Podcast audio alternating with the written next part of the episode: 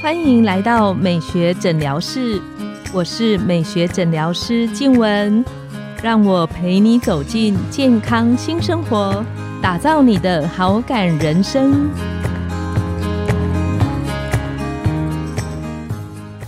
欢迎光临，我是你的美学诊疗师静文，让我陪你练习好感人生，走进健康新生活。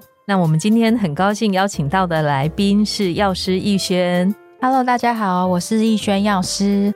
我之前在北医在荣总担任过药师，那现在在雅风当药师。那我今天要跟大家分享的就是药物正确减重的一些观念。如果你已经吃药减重了呢，那就要必须遵守三大原则。大家好像觉得。减重很容易失败啊，或者是很容易复胖啊，有没有可能就是我不运动也能够减重啊，也能够达到减重理想的目标啊？我们今天来听听逸轩跟我们分享了这个减重的重要观念。那第一个呢，就是药都已经吃了，就不能想吃就吃，不想吃就不要吃，所以不能吃吃停停的意思。对。所以大家应该都有吃保健品的一个心得，就是我们通常都是想到的时候才会抓一颗来吃。其实不会，我还蛮规律吃的。我的话就是，通常保健品都会摆在桌上，你看到的时候才会拿来吃，没看到就不会吃。开玩笑，真的常常会吃吃停停，吃了一下子觉得好像有吃没吃没关系，就会把它停下来。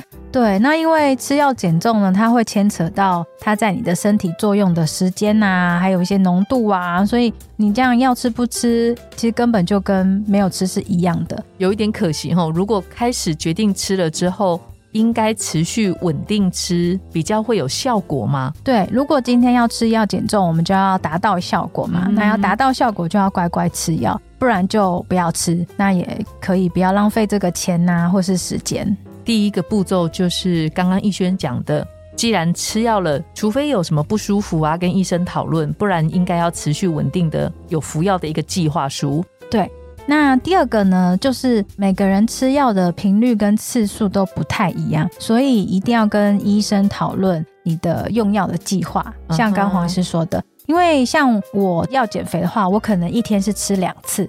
那可能是早晚。假设我吃的是一个会抑制食欲的药物的话，那我的生活作息是可能我会有吃宵夜的习惯。对，那医生可能就会帮我安排说，哦，那我吃药的时间可能要是在早上跟晚上，这样子药物在我的身体作用才刚好可以在我想吃宵夜的时候有作用。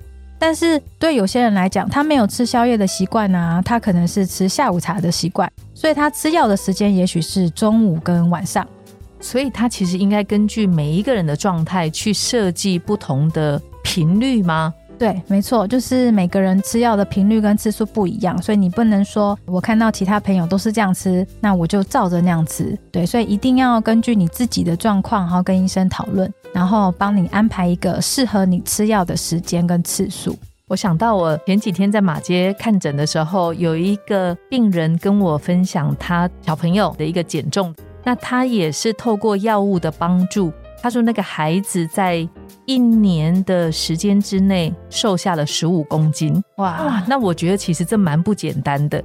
然后这当中为什么我印象特别深刻？这个孩子比较特别的是，他可能是因为工作啊忙碌啊。他说他们每次回诊的时候，医生都会问他说他有没有增加运动的量，然后孩子青少年嘛就会酷酷的跟他说。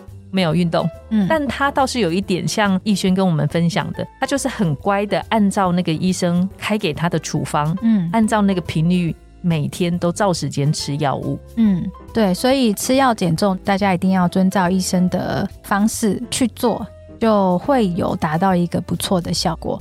最后一个跟大家分享，就是用药减重不是一个长久之计，但是我们可以在我们吃药的这段时间去。改变我们的生活作息，改变我们的饮食状况。逸轩刚刚说它不是长久之计，那有没有一个时间？比方说我可以吃三年，我可以吃两年，嗯，或吃多久的情况之下，它其实是一个合理的范围之内。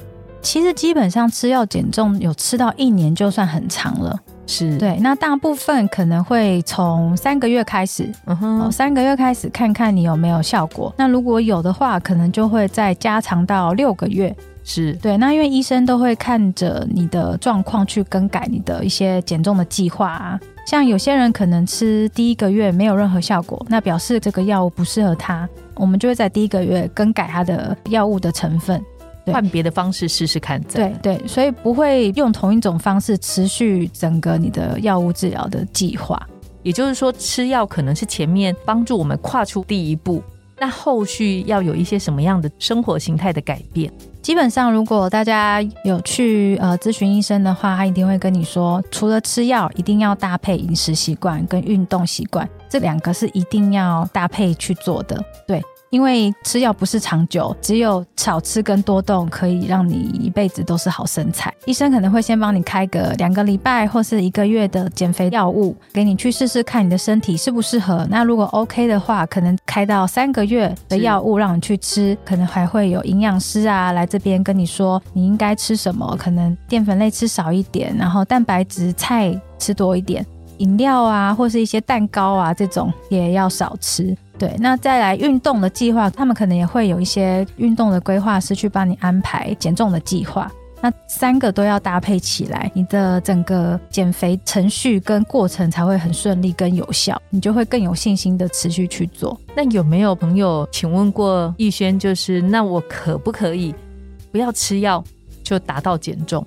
什么情况下可以不要吃药？什么情况下建议用正确的透过药物的帮助来达到体重的管理？